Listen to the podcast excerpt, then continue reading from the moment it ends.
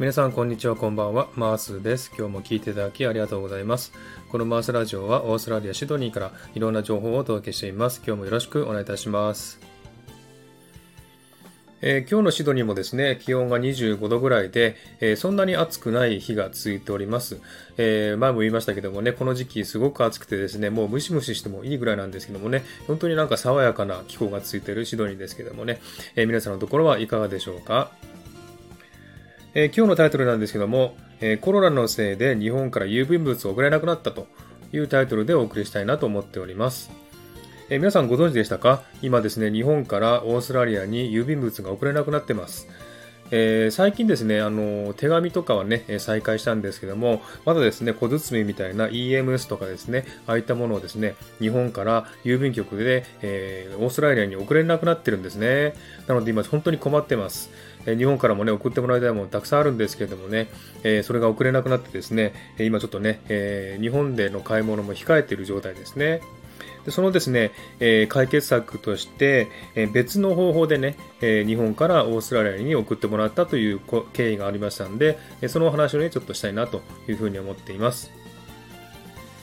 え今年のですね、4月からですね、えオーストラリアへの、え日本からの小包ですね、EMS が、え、停止になってしまったんですね。えですので、その時期からですね、もう日本からこちらに送れなくてですね、えずっと再開するのを待ってました。でも全然ですね、この再開する目処が立ってないので、えもうこれはダメだと思ってね、え他の方法を探しました。で、いろいろ探しましたらですね、えなんと日本のヤマト運輸がですね、えー、送れるという情報をつかめましてですね、えー、日本のね、え実家の父親に送ってもらいました。で、ヤマト運輸ですね、え頼んで、で、ヤマト運輸の人はですね、なんか1週間ぐらいでオーストラリアに着くというふうに言ってたらしいですね。でもちょっとね、懐疑的だったんですね。なぜかというと、このね、えー、コロナの状況の中で、1週間で届くのはちょっと無理じゃないかなというふうに思ったんですね。でですね、これ8月の話なんですけどもね、8月に送ってもらいました。ヤマト運輸通じてね、送ってもらいました。で、8月8日にヤマト運輸から、成田空港に行きまして、その後ですね、中国に行っちゃったんですね。で、中国に5日間ほど滞在しましてですね、で、その後ですね、なんとインチョン、韓国のインチョンに行ってですね、そこでですね、4日間ほど滞在しました。もうすでにね、これで10日経っちゃったんですね。で、8月の18日にようやくですね、えオーストラリアに到着しまして、えもう来るかな、来るかなって思ってたんですが、全然来ないんですね。で、追跡調査をずっと見ててですね、えー、調べたんですけども、えー、なんかですね、えー、追跡調査見たらですね、住所不明と出てるんですね。え、住所不明ってどういうことだろうと思ってですね、今までね、あの、EMS で日本から送ってきた時、そんなこと一回もなかったんですね。なので、そんなのことあるのかなと思ってですね、えー、ちょっとね、あの実家の父親に頼んでですね、この送り状のコピーをですね、写真に撮ってもらって、送ってもらったんですね。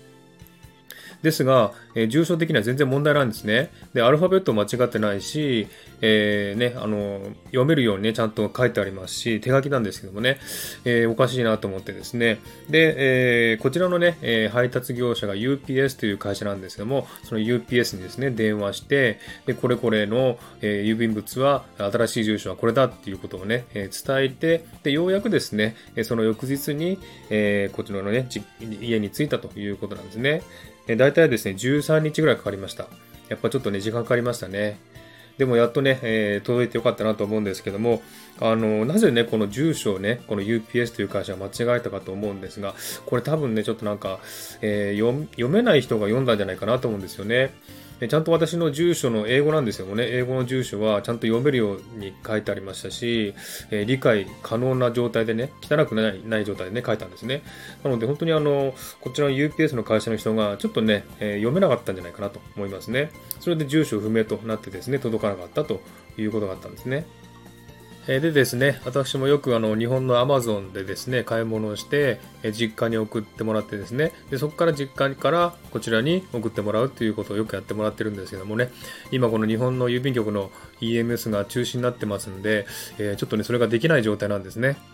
なので早く、えこの郵便局のね、EMS が再開してほしいなって思っております。